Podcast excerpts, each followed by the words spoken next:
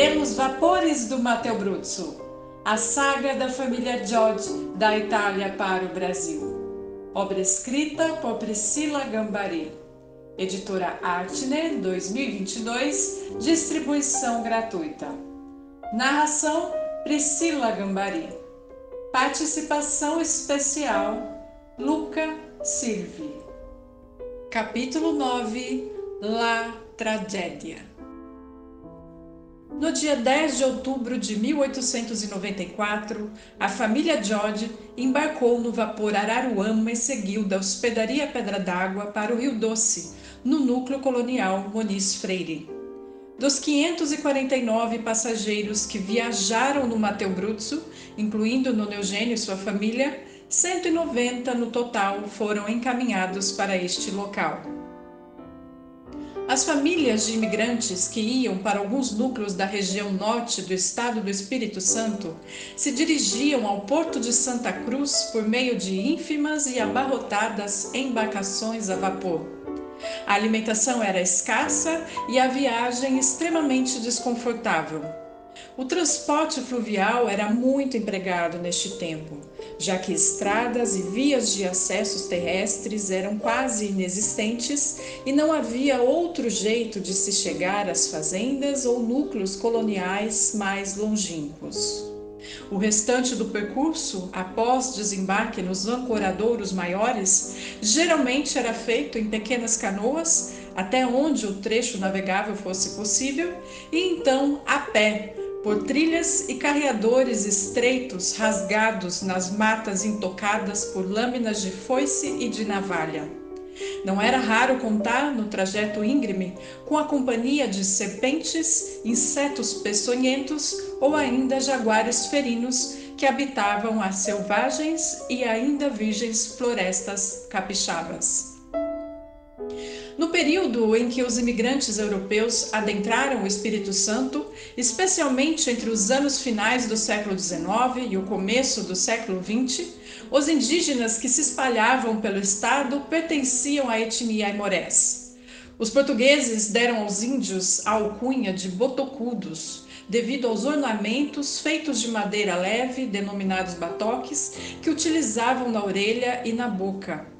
O contato dos estrangeiros europeus com os botocudos em solo espírito santense não foi tão cruel quanto nos primórdios da colonização. De modo geral, houve no começo uma intenção pacífica de ambas as partes, com certamente picos de tensão em momentos específicos ao longo da história. Ehrenreich, 2014, página 8. O Nono Eugênio e sua família chegaram ao Espírito Santo no ápice do fenômeno imigratório ao Estado, que ocorreu entre os anos de 1888 e 1896. Durante este período, foram constituídos muitos núcleos coloniais, tais como Costa Pereira, 1889, Afonso Cláudio, 1890, Antônio Prado, 1887, Acioli Vasconcelos, 1887, Santa Leocádia, 1888, Nova Venécia, 1892 e Mones Freire no Vale do Rio Doce, 1894. Selim, 2019, página 62. No livro de matrícula de colonos do Núcleo Muniz Freire, 1894 a 1895, página 8, a família George e seus integrantes Giuseppe, Carola, Maria, Letícia e Albino foram identificados respectivamente pelos números 43, 172, 173, 174, 175 e 176. Nono Eugênio e seu irmão Alessio, segundo o documento, não se juntaram ao pai e à madrasta. Achei o fato bastante instigante. Neste registro, que contém alguns erros nas grafias do sobrenome Giorgio e dos nomes de Letícia, Celestina, Carola, Carolina e Alessio, Alessandro, os dois irmãos mais velhos dos George estão inclusive alocados separadamente dos demais membros da família, sendo designados por um número familiar diferente, 45, e pelos dígitos individuais 182 e 183, que não estão na sequência algorítmica verificada na organização das famílias, em especial na chefiada pelo patriarca Giuseppe. Ao lado dos nomes de Nono Eugênio e Alessio, foram inseridas anotações transversais de que eram filhos de Giuseppe Giorgi e não acompanharam a família. Se eles tivessem com a idade de 18 anos, faixa etária mínima para se requisitar um lote, até estaria justificada esta divisão familiar, que não sabemos em que momento aconteceu, mas creio ter sido logo na chegada por problemas pessoais de ambos com Carola Pompei, com quem pelo menos no Eugênio tinha extrema dificuldade em se relacionar. As discussões eram constantes porque ele não aceitava a agressividade com que Carola tratava seus irmãos mais novos. Como primogênito, se sentia no dever de protegê-los de suas investidas. O núcleo Monis Freire foi fundado na margem sul de Santa Maria do Rio Doce e os afluentes Pau Gigante e Cavalinho, entre as atuais cidades de Linhares e Colatina, norte do estado. Ficava a aproximadamente 27 quilômetros da cidade de Linhares e sua sede se chamava Malaquias. Todo o núcleo tinha 300 quilômetros quadrados na extensão, sendo que quando Nono Eugênio lá chegou com sua família, havia por volta de 250 lotes medidos e os utensílios pertencentes à segunda comissão distrital do Estado do Espírito Santo, núcleo Muniz Freire, eram os seguintes: três baldes, três canecas, um martelo, bacia e serrote de mão, oito picaretas, dez pás, uma veruma, três machados, uma panela pequena, duas limas, quatro copos, três rebolos, três esteiras, uma balança pequena, um copo graduador, uma panela de ferro grande vinda de Linhares, uma panela de ferro pequena, uma machadinha de mão. O núcleo Muniz Freire estava dividido em dois setores, a região do Riacho e a do Vale do Rio Doce. Esses setores, por sua vez, possuíam subdivisões num total de 12. O do Vale do Rio Doce era composto por Cavalinho, Lagoa do Limão, Brasil, 7 de setembro, 15 de agosto e Santo Emílio. Já o do Riacho, em Ribeirão, Retiro, Taquaral, Santo Antônio, São Gabriel e Gabriel Emílio. Nagá, 1995, página 38. Tanto em um setor quanto em outro havia a possibilidade de se lotear mais terrenos. Mais ou menos na época que Giuseppe George, Carola Pompei e os irmãos George adentraram o núcleo Muniz Freire, tudo parecia desafiadoramente incipiente, mas a população excedia a quantia de mil italianos. Nagá, 1995, página 38. Segundo relatos do cônsul italiano em Vitória, Carlo Nagá, 1995, páginas 46 a 47. É necessário observar que em cada distrito deveria existir uma comissão regional formada por um engenheiro diretor, um ajudante, um médico, um escrivão e um número suficiente de agrimensores mas na realidade todo este pessoal técnico não existe e, em geral, somente uma ou duas pessoas no máximo são encarregadas do andamento de todo o serviço. Isto dá lugar a inconvenientes no que diz respeito ao transporte dos imigrantes da costa até o núcleo colonial. Há insuficiência de barcos, de animais e de alimentação durante o trajeto no qual se emprega em média dois dias através de caminhos mal cuidados e perigosos nos períodos das chuvas. O serviço de saúde, na falta de um médico, é exercido pelo encarregado da comissão, absolutamente incompetente para tal função. A alimentação é quase sempre de péssima qualidade. As medições dos terrenos se desenvolvem com muita lentidão. Assim que as famílias de imigrantes alcançavam seus destinos coloniais, os receptores as alojavam em galpões improvisados, cujas frágeis e bambas estacas seguravam coberturas feitas de sapé. As famílias não tinham absolutamente nenhuma privacidade e ficavam ali alocadas, independente da faixa etária e do gênero, até que houvesse a medição de seus lotes. Eram centenas de crianças, bebês de colo, homens, mulheres e idosos que se amontoavam nesses barracões sem nenhuma higiene por dias ou meses a fio e que estavam sempre excedidos na lotação dada a chegada em massa, que ocorria quase sempre mensalmente, de novos imigrantes. Muitas famílias não aguentavam ficar nesses insalubres abrigos e acabavam procurando trabalho em fazendas próximas, como diaristas, pois a espera pela demarcação dos lotes poderia demorar até dois anos, dada a escassez de gente especializada para efetuar tal tarefa. Nagá, 1995, páginas 46 a 47. Logo após a chegada da família George ao Muniz Freire, em outubro de 1894, foi realizada, em novembro, a medição de 11 lotes à margem sul do Rio Doce. No mês de dezembro, mais 16 lotes foram demarcados na mesma margem.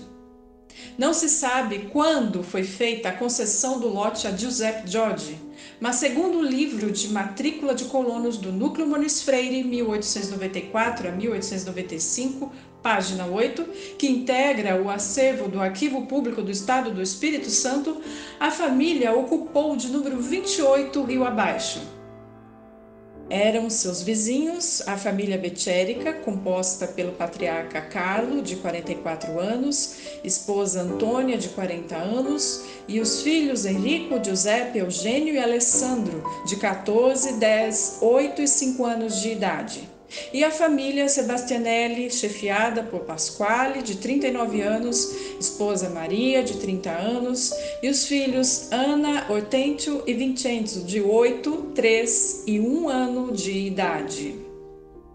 Eles ocuparam, respectivamente, os lotes 26 e 27 rio abaixo e viajaram junto com os George no Mateu Bruzzo. Meu trisavô, Giuseppe George, pelo documento, possuía os seguintes instrumentos de auxílio ao seu trabalho no lote. Abre aspas. Uma foice, um machado pequeno e uma enxada. Fecha aspas. Assim como ocorria nas fazendas, nos núcleos coloniais, a comida era igualmente insuficiente. Os preços, especialmente dos víveres, superfaturados e muitas vezes a recompensa pelo trabalho ou eventuais empréstimos ofertados em bônus, apenas trocados por itens de primeira necessidade e não em valores em espécie. Nagar, 1995, página 48. Vale lembrar que este montante em bônus era validado, segundo Nagar, 1995, página 48, abre aspas, pelo encarregado da comissão distrital, com os quais, posteriormente, o colono, abre parênteses, pagaria, fecha parênteses, ao encarregado que possui o monopólio da venda dos gêneros de consumo dos quais necessita, fecha aspas. Além disso, nos núcleos, a polícia também agia de forma abusiva e havia muita precariedade quanto à assistência médica, postal e escolar. Nagar, 1995, Apud Francisqueto, 2014, página 116. Como se já não bastassem os desafios de terem que aprender a lidar com uma nova gente, sua cultura e língua em habitações e condições mendicantes, os colonos ainda precisariam enfrentar uma outra dificuldade. Seria vitalmente necessário aprender a desvendar os segredos e particularidades de uma condição atmosférica e relevo diferentes, desenvolvendo olhares e saberes certeiros acerca dos ciclos das chuvas ou das secas e do que poderia ser cultivado e apanhado daquelas remotas, porém férteis entranhas que os acolhiam como forasteiros. Diante de todo esse calvário físico e emocional, manter o corpo e especialmente a mente sã era tarefa quase impossível. Certamente afetada não só psiquicamente, como também emocionalmente por essa situação de desespero e privação, Carola Pompei, a madrasta dos irmãos George, como já relatado, acometia as crianças menores de surras dolorosas. Os episódios de espancamento eram tão frequentes e abusivos que o nono Eugênio, não suportando mais testemunhá-los, passou, como primogênito dos irmãos George, a enfrentá-la, vestindo a mortífera couraça da fúria, da ira e da cólera. Chi vede la faccia non vede il cuore, Eugenio. A frase quem vê cara não vê coração, um velho ditado popular, ecoou por dias nas divagações do nono gênio e apaziguou o seu espírito. Ao compartilhar suas dores com um simples homem do campo, também personagem daquela épica e angustiante jornada, foi surpreendido e calado pela suavidade, simplicidade e profundidade daquelas sábias palavras proferidas em resposta ao seu agressivo lamento. A convite deste solidário camponês, Nono Eugênio resolveu então, para esfriar e ocupar a cabeça, cooperar por um tempo com o trabalho que estava sendo empenhado por ele em seu lote em uma das vastas seções do núcleo colonial Moniz Freire. Era comum, durante a espera nos barracões, os recém-albergados contarem com a generosidade dos compatriotas italianos ali instalados há mais tempo. Creio que a decisão de seguir os conselhos deste nobre camponês deve ter sido tomada por Nono Eugênio quando a família George ainda estava alojada provisoriamente nos barracões, o que corrobora com a informação inserida do livro de matrícula de colonos do Núcleo Moniz Freire, 1894 a 1895, página 8, de que Eugênio e Alessio não permaneceram junto do restante da família. Mas ainda assim, preocupado como era com a integridade dos irmãos mais novos, Nono Eugênio certamente não os deixou entregues ao léu da sorte. Enquanto aguardavam a demarcação das glebas nos núcleos coloniais, os imigrantes se embrenhavam pelas matas cavando e rasgando estradas e passagens.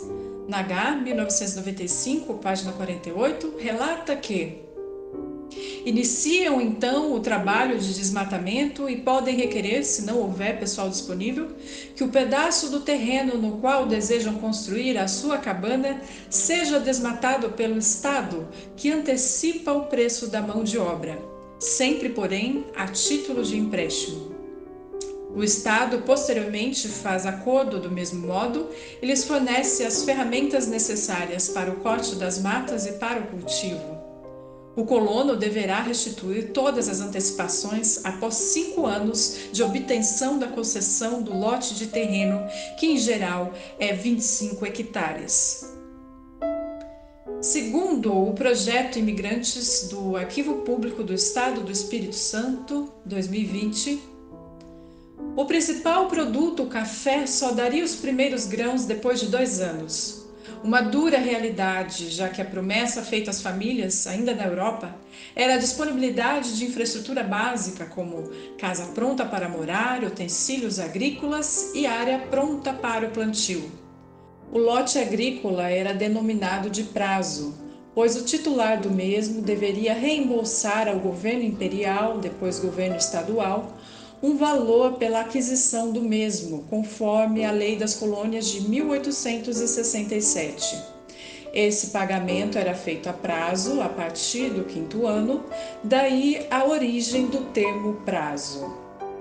E foi com o desmatamento das florestas das áreas coloniais, associado à elevada umidade dos aguaceiros típicos da primavera e do verão, e ainda à topografia desnivelada que possibilitava sobrepunjante concentração de água nas partes mais côncavas do terreno, que as epidemias derivadas de toda e qualquer espécie de febre se disseminaram pela sofrida e apartada comunidade, exterminando famílias completas algum tempo depois da chegada ao Brasil. Assim que os troncos da vegetação nativa tangiam o solo, turvações densas de mosquitos planavam por todo lugar. E eles se multiplicavam de maneira assustadora devido aos alagamentos que alcançaram o Rio Doce no período mais quente do ano de 1895. Algumas famílias tentaram em vão escapar para outros núcleos, cujos habitantes também foram tragados pelas perniciosidades decorrentes da febre amarela e impaludismos. Mas no núcleo Muniz Freire, a mazela atingiu em cheio crianças, idosos, homens e mulheres. Morreram sem nenhuma assistência 300 italianos, apenas com os familiares quando ainda tinham à sua volta, sem que nada pudessem fazer.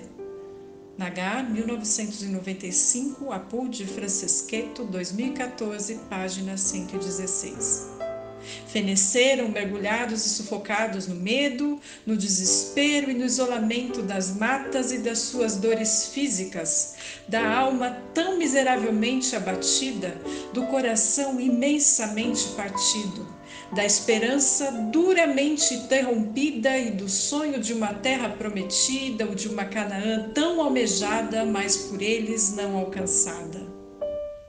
Seus frágeis e mirrados corpos, cobertos apenas do manto da fé, sempre inabalável e abundante, eram depositados de qualquer jeito, em qualquer lugar, por vezes em cemitérios improvisados, nos leitos de rios e córregos.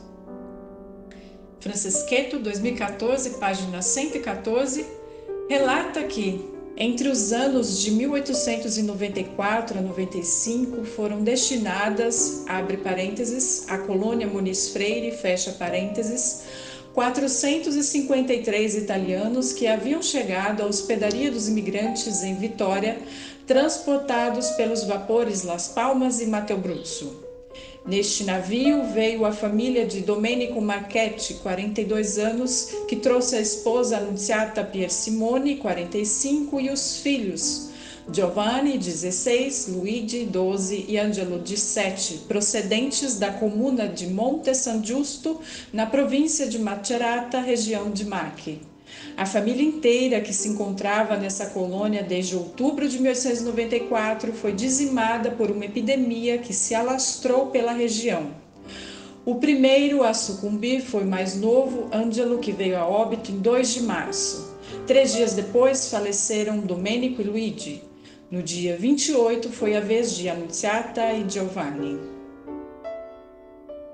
O mesmo destino da família Pier Simone Marchetti, também oriunda da Macerata Marchi, portanto conterrânea do nono gênio, estaria reservado a todos os membros da família George, exceto ao primogênito.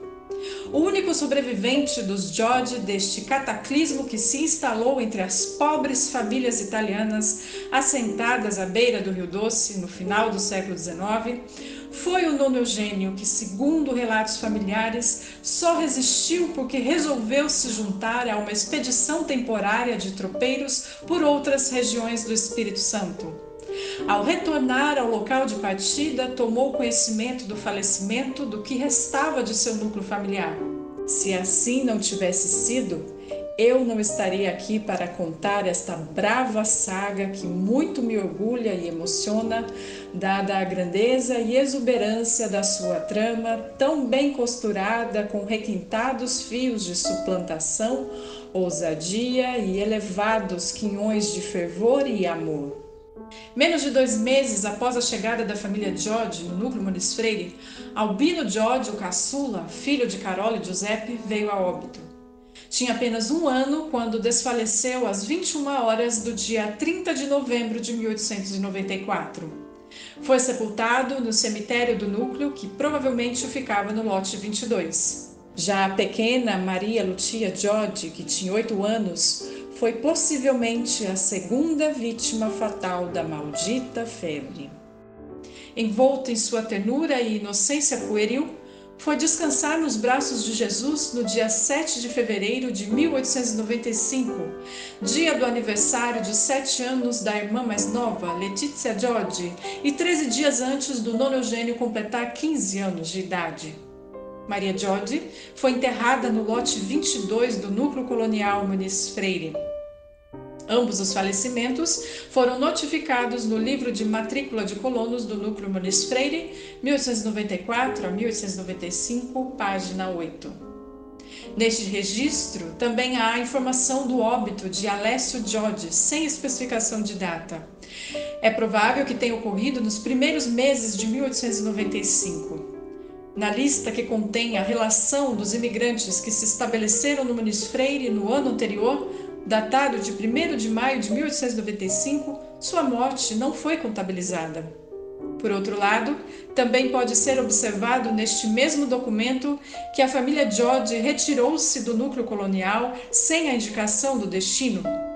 Isso provavelmente aconteceu por conta da epidemia de febres e tornou-se algo rotineiro entre as famílias alojadas no Muniz Freire à medida que o surto sanitário se agravava. Como a morte de Maria George foi lavrada no dia 7 de fevereiro de 1895, eu acreditava que essa retirada dos George teria ocorrido após essa data e imaginava que poderiam ter se refugiado em núcleos próximos ao Muniz Freire, como Demétrio Ribeiro, Acioli Vasconcelos e o Antônio Prado. Com a ajuda e empenho dos historiadores Tiago de Matos, do Arquivo Público do Estado do Espírito Santo, e Rodrigo Freitas de Vitória, no Espírito Santo, que não mediu esforços para vasculhar intermináveis caixas de documentos do arquivo que só podiam ser consultados presencialmente, foi possível encontrar, pouco antes do fechamento deste texto, um registro de entrada da família de Giuseppe Giorgi no núcleo Demétrio Ribeiro, cujo povoado inicial era chamado de Bergamo. Este documento foi firmado no dia 12 de abril de 1895. Não se sabe as datas de óbito dos demais membros da família Giorgi, mas o nono Eugênio sempre dizia que todos haviam partido por complicações decorrentes da febre amarela. Ele certamente teve o infortúnio de assistir à morte de alguns membros de sua família e sempre contava aos filhos que viu muitas famílias inteiras serem exterminadas. Relembrava com tristeza o fato de que houve dias em que mal dava tempo de abrir uma cova e enterrar um familiar, tinham que voltar e cavar uma outra pois enquanto um membro estava sendo sepultado, o outro, que agonizava antes da saída deste cortejo, agora jazia sobre a mesa do humilde barracão que servia de alojamento e de hospital improvisado. Há registros da existência de chefes de família que chegaram a enviuvar mais de uma vez durante o terrível flagelo. Os burburinhos sobre as mortes em série provocadas pela grande epidemia que varreu os núcleos do Rio Doce, em especial o núcleo colonial Muniz Freire, em 1895, chegaram ao conhecimento das autoridades da Itália, assim como as condições insalubres, precárias, abusivas e degradantes de moradia, alimentação e trabalho a que os italianos eram submetidos nas fazendas e demais núcleos coloniais. Todas essas informações foram compartilhadas com o governo italiano por meio do relatório de Carlo Nagar, cônsul em Vitória. Franceschetto, 2014, página 116. Então, de lá do outro lado do Atlântico, em 20 de julho de 1895, foi baixado um decreto que proibia a imigração italiana ao estado capixaba. Parte deste documento é citado por Lázaro em Nagar, 1995, página 13. O Régio Ministério do Interior, considerando que no Estado do Espírito Santo, seja pelo modo como foram conduzidos os serviços de imigração, seja pelas condições econômicas, climáticas e higiênicas da região, submetendo aqueles que emigram a riscos e danos gravíssimos, decreta. É proibido até nova ordem aos agentes e subagentes de efetuarem operações de migração para o Porto de Vitória e, em geral, para o Estado do Espírito Santo. Tanto esta ordem expressa vinda da Itália quanto a redução do valor do café no mercado internacional nos derradeiros anos do século XIX puseram fim ao fenômeno da imigração em massa de campesinos italianos ao estado do Espírito Santo. O último fator fragilizou consideravelmente as finanças capixabas, cujo carro-chefe era a cafeicultura. Consequentemente, os grandes latifúndios, com a queda das receitas, ficaram sem capital de giro para bancar as despesas de viagens de novos contingentes das numerosas famílias italianas. Em 1896, com nova ordem de autorização, alguns poucos italianos chegaram ao Estado, mas durante o século XX, a vinda deles se arrefece significativamente. Francisqueto, 2014, página 116. Infelizmente, o núcleo colonial Muniz Freire, que recebeu esse nome em homenagem a Muniz Freire, político capixaba entusiasta da imigração, não teve a mesma sorte de outros, como Demétrio Ribeiro, provável último destino da família de Giuseppe Giorgi, que em 1896, pouco tempo depois de sua fundação, já era dotado de algumas benfeitorias, como galpões com proteção metálica para albergar os imigrantes recém-chegados, edificações para a comissão distrital que funcionavam como gabinete e enfermaria, com um anexo que servia de sala de descanso para o médico, espaços para triturar grãos, para montagem de comércios em geral, como fornerias, serrarias e até fábricas, como a de cerveja, batizada de superarte. Além do café, que era a base da economia de Demétrio Ribeiro, plantações de algumas espécies de frutas, cereais e tubérculos também brotaram das férteis entranhas de suas valadas. À medida que os trilhos das estradas de ferro avançavam pelas matas, recortando vales, morros e colinas, e a fumaça do progresso e do desenvolvimento das locomotivas perfumavam as florestas capixabas, muitos benefícios e vantagens haveriam de se instalar. Alguns anos após o início do século XX, alguns núcleos coloniais já eram picoletitá, tinham ginásios, capelas, telefone e até luz elétrica. E com a melhora das condições de vida, os filhos, agora adultos, que haviam chegado crianças, poderiam ser enviados para estudar em instituições de renome em locais mais estruturados.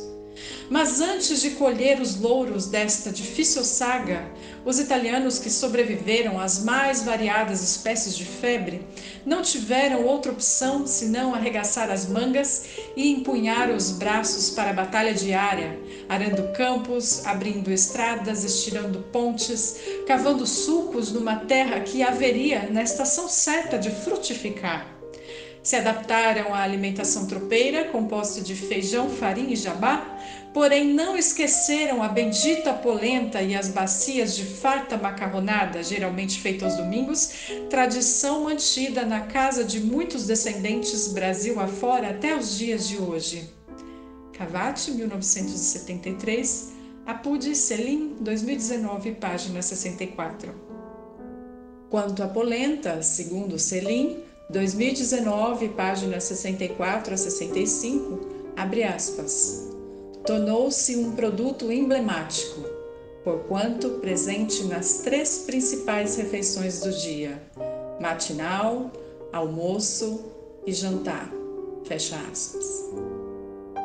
E além das fornerias e monjolos para pilar fubá e café, Selim, 2019, página 65, relata que quase obrigatórios eram os paióis, currais, chiqueiros, galinheiros e uma horta conferindo às propriedades um alto grau de suficiência, que as fazia depender do mercado apenas em relação aos bens não produzidos localmente, como tecidos, querosene e sal, sendo raro também o uso de mão de obra contratada.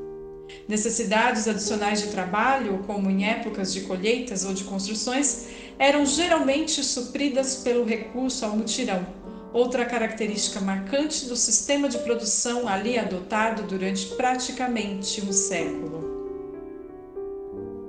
Foi com esse espírito gregário de coletividade, companheirismo e cooperativismo, firmado nos valores cristãos e na força dos laços familiares, tão fortes na cultura italiana, que aquele povo sofrido foi deixando seu vestígio nas paisagens, na cultura e na identidade não só do Estado do Espírito Santo, mas de todas as regiões brasileiras, especialmente Sul e Sudeste, onde se fizeram presentes com seu enorme contingente de descendentes.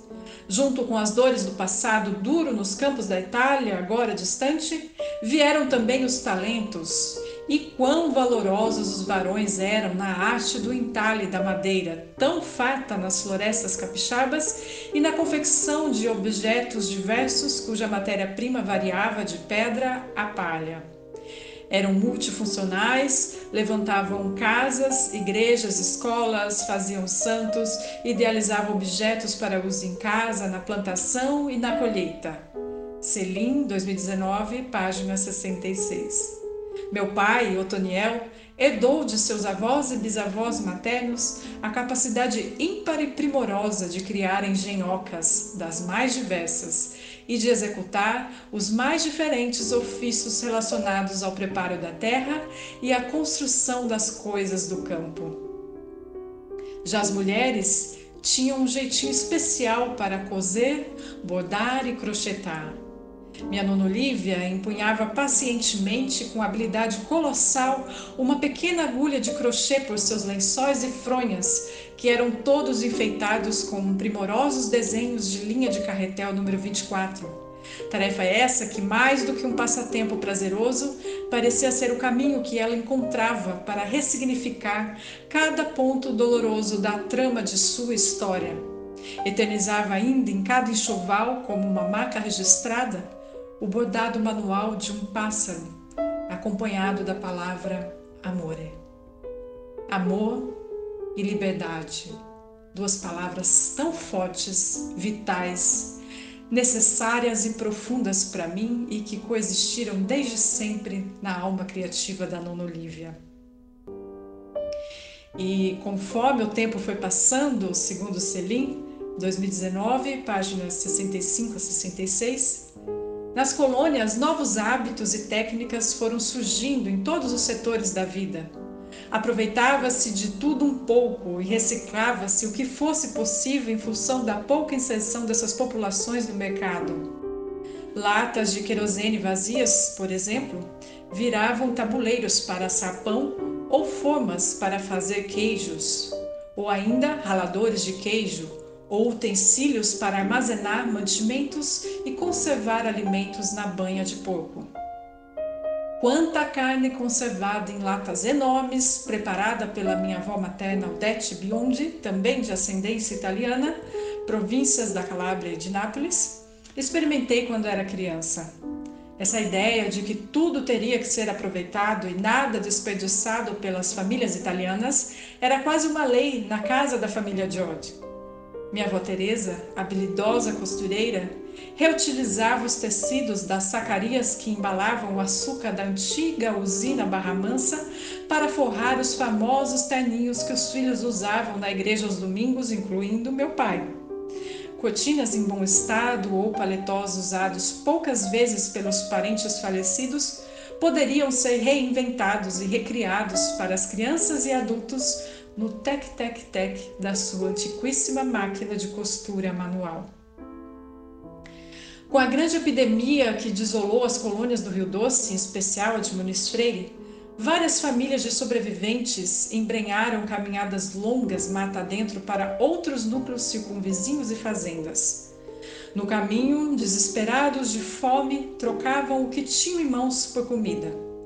Nagar, 1995, Apude Franceschetto, 2014, página 116.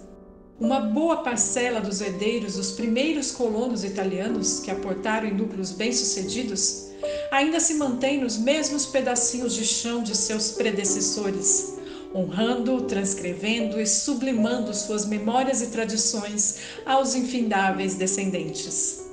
Alguns imigrantes, depois de turbinarem as javultosas cifras dos patrões latifundiários, conseguiram, após anos de trabalho, parcimônia e empenho, conquistar a tão desejada e aguardada porção de terra. Infelizmente, muitos outros expiraram antes de lograr a Canaã prometida e desfrutar desta benesse, transferindo aos seus porvindouros o arroubo ardente que sempre os moveu em solo brasileiro. Em parte destas famílias, esta quimera que era dos pioneiros só pôde ser alcançada bem mais tarde, com o esforço contínuo de décadas e décadas a fio das suas laboriosas gerações. Do Muniz Freire, atualmente, só resta o nome, que com a falência do núcleo original em 1895 foi transferido a uma cidade no sul do estado, perpetuando assim a homenagem ao político capixaba defensor da imigração. Onde ficava o assentamento original, apenas matas e propriedades rurais pertencentes à região de Linhares e partes dos municípios de João Neiva e Ibiraçu, que teve o sergipano de ascendência holandesa Aristides Armínio Guaraná como maioral da colônia Santa Leopoldina e como criador do núcleo colonial Conde Deu, ambas erigidas num passado distante em terras do município. Quanto ao Muniz Freire, nenhum vestígio que possa lembrar o passado tenebroso do abrigo temporário que agregou a família Giorgi e mais de mil italianos pelas inúmeras colinas verdes do norte capixaba. O pobre Nono Eugênio, profundamente abalado com todas as perdas que sofrera, perambulou um tempo por algumas fazendas capixabas nas redondezas do núcleo colonial. Depois, passou pela capital Vitória, até que, desgostoso, resolveu deixar o Espírito Santo e suas experiências dolorosas para trás. Partiu para o interior paulista com o peito cheio de coragem e esperança e muita vontade de recomeçar. Tua caminhada, Charles Chaplin. Tua caminhada ainda não terminou. A realidade te acolhe, dizendo que pela frente o horizonte da vida necessita de tuas palavras e do teu silêncio.